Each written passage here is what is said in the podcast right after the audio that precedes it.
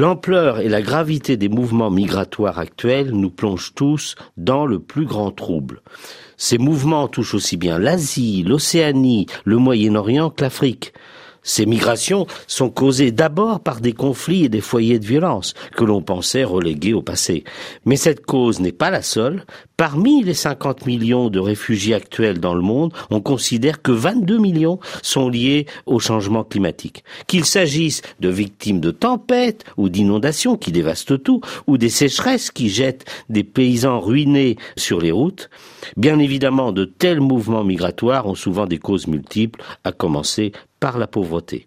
Ces migrations se font par vagues successives. Il s'agit le plus souvent d'abord de chercher un avenir dans les grandes métropoles, puis, faute de possibilités, prendre des risques inouïs, comme traverser la Méditerranée dans des embarcations bondées. Cela donne l'exacte mesure du désespoir de ces gens qui tentent le tout pour le tout. Au-delà de l'attractivité des pays développés, dans plusieurs pays, on assiste à des réactions de rejet et l'on voit ressurgir des peurs millénaires. Les pays hésitent maintenant entre accueil et rejet.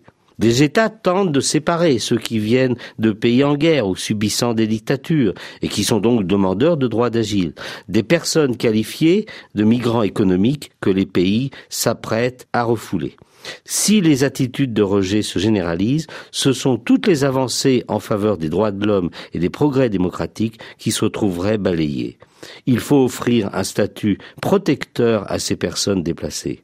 Mais ces migrations, y compris celles provoquées par les catastrophes climatiques, ne connaissent guère de possibilités de retour, puisque les causes ne cessent de s'amplifier. Cette époque est paradoxale.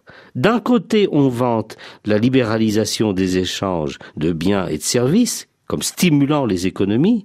De l'autre, on multiplie les entraves à la circulation des personnes. Un tel paradoxe n'est pas tenable. Les seules parades viables à ces flux migratoires résident uniquement dans les progrès de développement dans les pays eux-mêmes.